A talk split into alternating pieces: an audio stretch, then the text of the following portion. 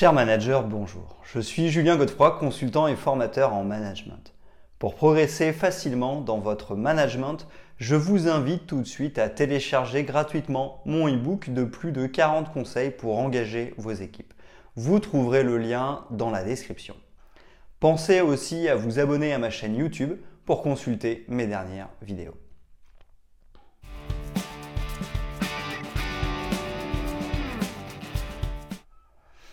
La gestion du temps et des priorités au travail repose sur trois étapes essentielles. Avant cela, nous avions vu lors d'un précédent article comment être organisé et ne pas perdre de temps. L'importance de simplifier et réduire toutes nos tâches. En effet, chercher à supprimer les tâches inutiles est la base pour développer ses capacités organisationnelles. À l'image de quelqu'un qui voudrait faire des économies d'eau en optimisant ses douches, machine à laver et la vaisselle si les tuyaux sont en mauvais état et fuient, les économies d'eau ne seront pas optimisées. Nous devons donc poursuivre les fuites de temps et tâches inutiles avant de passer à la suite. Une fois que nous avons réduit nos tâches, il est temps de passer à la gestion du temps et des priorités au travail. Pour cela, il est important de savoir dans quel ordre nous allons devoir les traiter, car l'ordre a un impact fort sur notre efficacité professionnelle. Gérer son temps et ses priorités de manière optimale permet de mettre fin à la procrastination. De plus, maîtriser son temps a un impact direct sur notre stress au travail, sur notre productivité et donc sur la réalisation de nos objectifs. Cela passe par l'organisation et la priorisation de nos tâches ainsi que la planification de nos tâches selon notre énergie du moment. Voici en détail les trois étapes qui vous garantiront une meilleure gestion du temps et des priorités dans votre vie professionnelle et votre vie courante.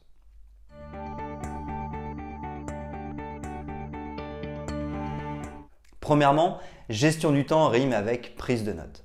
Dans la gestion du temps et des priorités au travail ou en dehors, la mise en place d'un système de notes est impérative. Gérer ses émotions n'est pas seulement une question de déterminer dans quel ordre nous allons traiter les tâches, c'est aussi une question de connaître les tâches à prioriser. Et même si cette idée semble très simple, dans les faits, c'est plus compliqué. Je préconise d'utiliser un système de notes sur téléphone portable. Ainsi, nous pouvons toujours l'avoir sur nous. Ensuite, je pense qu'il est important de le connecter avec son ordinateur ainsi que sa tablette. C'est un système de cloud, système de notes Apple ou Google. Cela nous permet de consulter les mêmes notes sur tous les supports que nous avons. Nous avons donc un peu plus de confort et pouvons passer d'un support à un autre sans perdre les informations. Prendre des notes pour recenser les tâches. Le premier avantage d'un système de notes est qu'il nous permet de recenser tout ce que nous avons à faire au fur et à mesure que les projets et idées surviennent. Ainsi, tout est regroupé au même endroit, comme dans un planning. Lorsque nous prenons le temps de faire un point sur notre agenda, il ne nous reste qu'à ouvrir nos notes pour venir nous organiser. Toutes les tâches étant au même endroit, nous sommes plus efficaces. Nous n'avons pas besoin de consulter notre cahier, notre carnet, notre téléphone, notre bannette et nos post-it pour connaître les tâches en cours et organiser notre emploi du temps. Regrouper ces notes en un seul et même endroit n'est qu'une question d'habitude et de réflexe. Cela ne consomme pas plus de temps. Au contraire, c'est même beaucoup plus facile et cela nous permet de gagner du temps. C'est donc une action 100% efficace. Notez pour ne rien oublier. Le deuxième avantage du système de notes, c'est qu'il permet de ne rien oublier. J'ai souvent entendu la mémoire est dans le poignet. Personnellement, je suis d'accord. Nous pouvons facilement oublier ce qui vient d'être dit et donc perdre du temps à retrouver les informations. Mais si nous le notons, il est certain que nous ne pourrons pas l'oublier. J'insiste, mais pour pouvoir gérer le temps et définir les priorités, il y a un aspect essentiel connaître toutes les tâches en cours. Nous avons tous oublié au moins une fois que nous avions un examen. Si nous nous en étions souvenus, il est certain que nous en aurions fait une priorité. Mais le fait de l'avoir oublié nous a conduit à l'ignorer. Bien gérer ses priorités, c'est aussi ne rien oublier. Écrire pour faire évoluer notre organisation. Enfin, le troisième avantage du système de notes dans la gestion du temps de travail, c'est que nous pouvons travailler sur nos tâches et faire évoluer nos organisations. Les priorités d'hier ne sont pas forcément les priorités d'aujourd'hui. Nous devons régulièrement revoir nos priorités car notre environnement est changeant. Nous pouvons aussi faire évoluer nos organisations car les organisations d'hier ne conviennent plus forcément aux organisations de demain. Elles ont peut-être besoin d'évoluer et le système de notes, surtout s'il est informatique, va évoluer dans le même sens.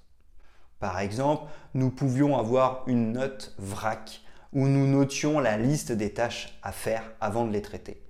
Avec le temps, nous pourrions adapter nos notes en fonction de thématiques marketing, commerce, économique, feedback client, feedback équipe, etc. Plus nos notes évoluent en fonction de nos besoins, plus nous pourrons être efficaces. De plus, les notes informatiques peuvent aussi être partagées. Plusieurs personnes concernées par la note peuvent interagir dessus pour la faire évoluer. Cela maximise les chances qu'elle soit mieux adaptée, mais aussi de ne rien oublier et de tout recenser. Ce système non figé et évolutif est primordial dans la gestion de projet.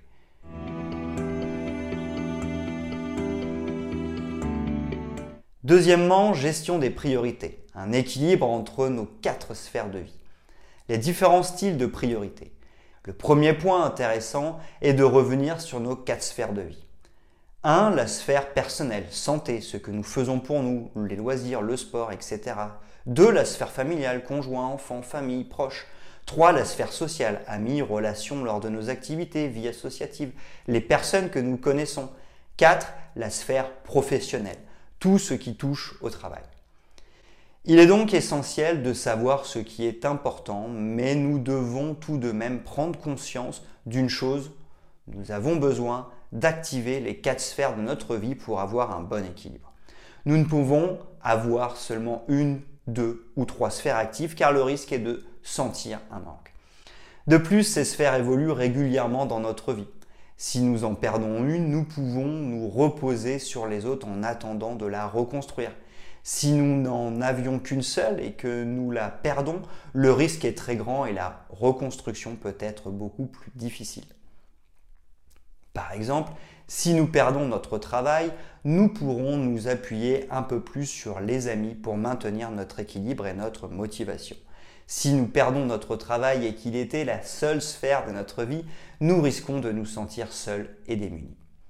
Nous prenons donc conscience que la gestion des priorités ne concerne pas que le travail, mais bien trois autres aspects. L'importance de gérer les priorités en premier. Autre apprentissage, c'est qu'il est important de mettre les priorités en premier, sous peine de ne pas avoir assez de temps dans sa vie pour les faire. La mise en place d'échéances est nécessaire dans une bonne organisation du travail et respecter les limites de temps passe par la priorisation des tâches. En effet, le temps a une fin. Les journées durent 24 heures et pas plus. Nous devons donc déterminer ce que nous souhaitons faire de nos journées il est tout à fait possible de remplir ces journées avec du sable et donc des tâches sans impact sur notre travail ou sur notre vie. Nous pouvons aussi les remplir par des tâches plus importantes avec une vraie création de valeur. La nécessité d'être séquentiel. Enfin, un autre apprentissage important pour la gestion du temps et des priorités au travail est que nous ne pouvons pas tout faire en même temps. Nous ne pouvons pas mettre les gros cailloux, les moyens les petits et le sable à la fois, car cela pourrait déborder. En d'autres termes, nous ne serions pas maîtres de ce qui pourrait rester dans le pot et de ce qui pourrait en sortir. Nous serions ainsi en train de subir notre vie et les décisions qui la. Nous avons aussi vu que nous fonctionnons de manière séquentielle. Nous pouvons optimiser le remplissage du pot et de notre vie. Mettre en premier les gros cailloux, puis les moyens, ensuite les petits et enfin le sable et l'eau nous permettent d'optimiser le remplissage de nos vies. Pour cela, l'utilisation de planning est un bon moyen de gérer son temps.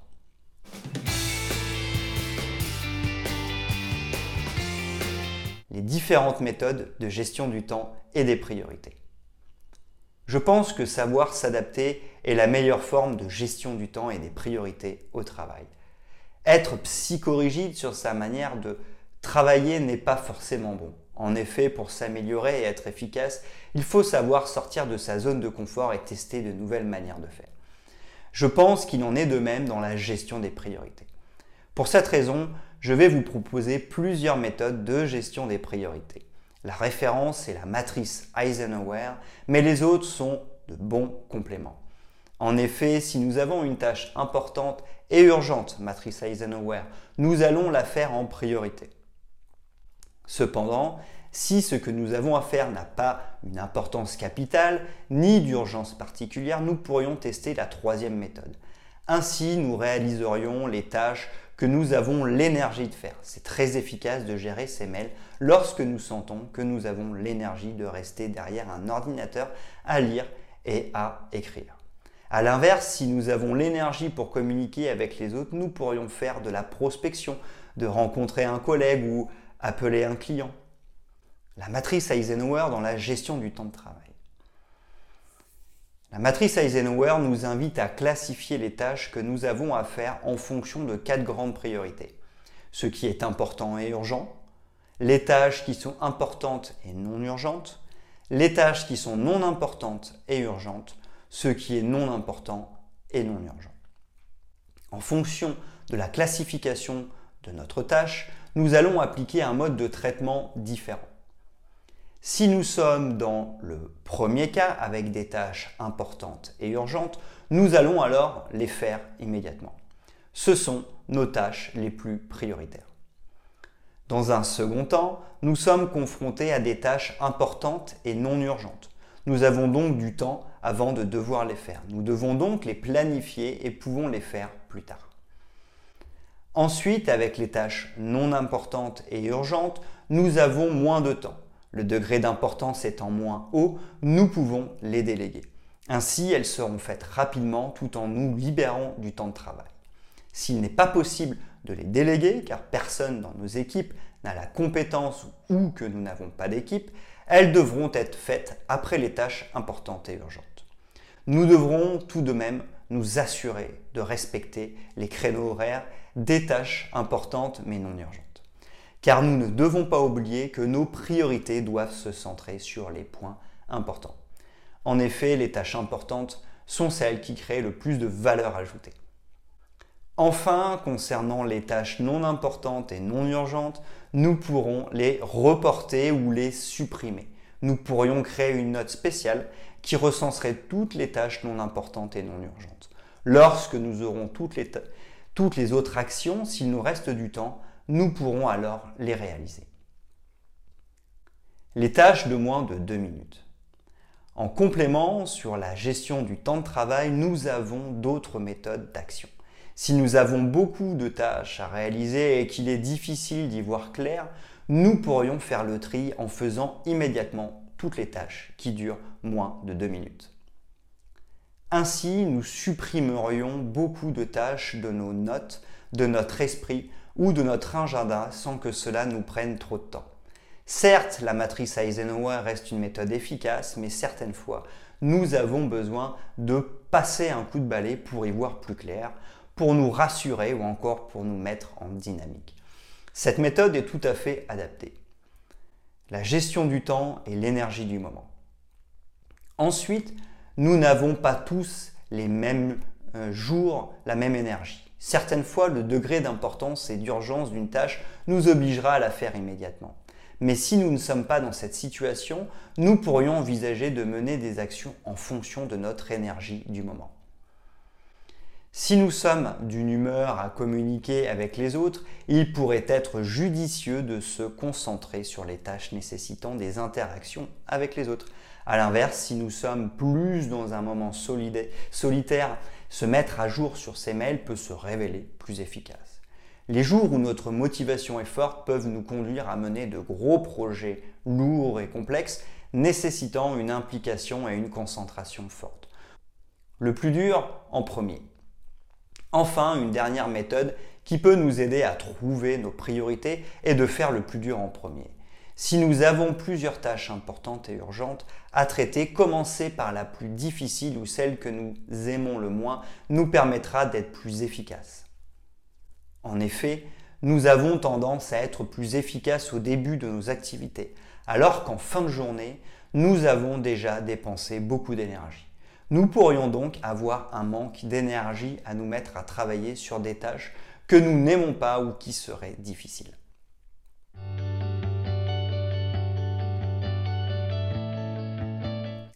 Nous, avons donc vu comment réduire le nombre de tâches à faire. Maintenant, nous savons mieux gérer notre temps et nos priorités au travail, mais aussi améliorer notre organisation personnelle.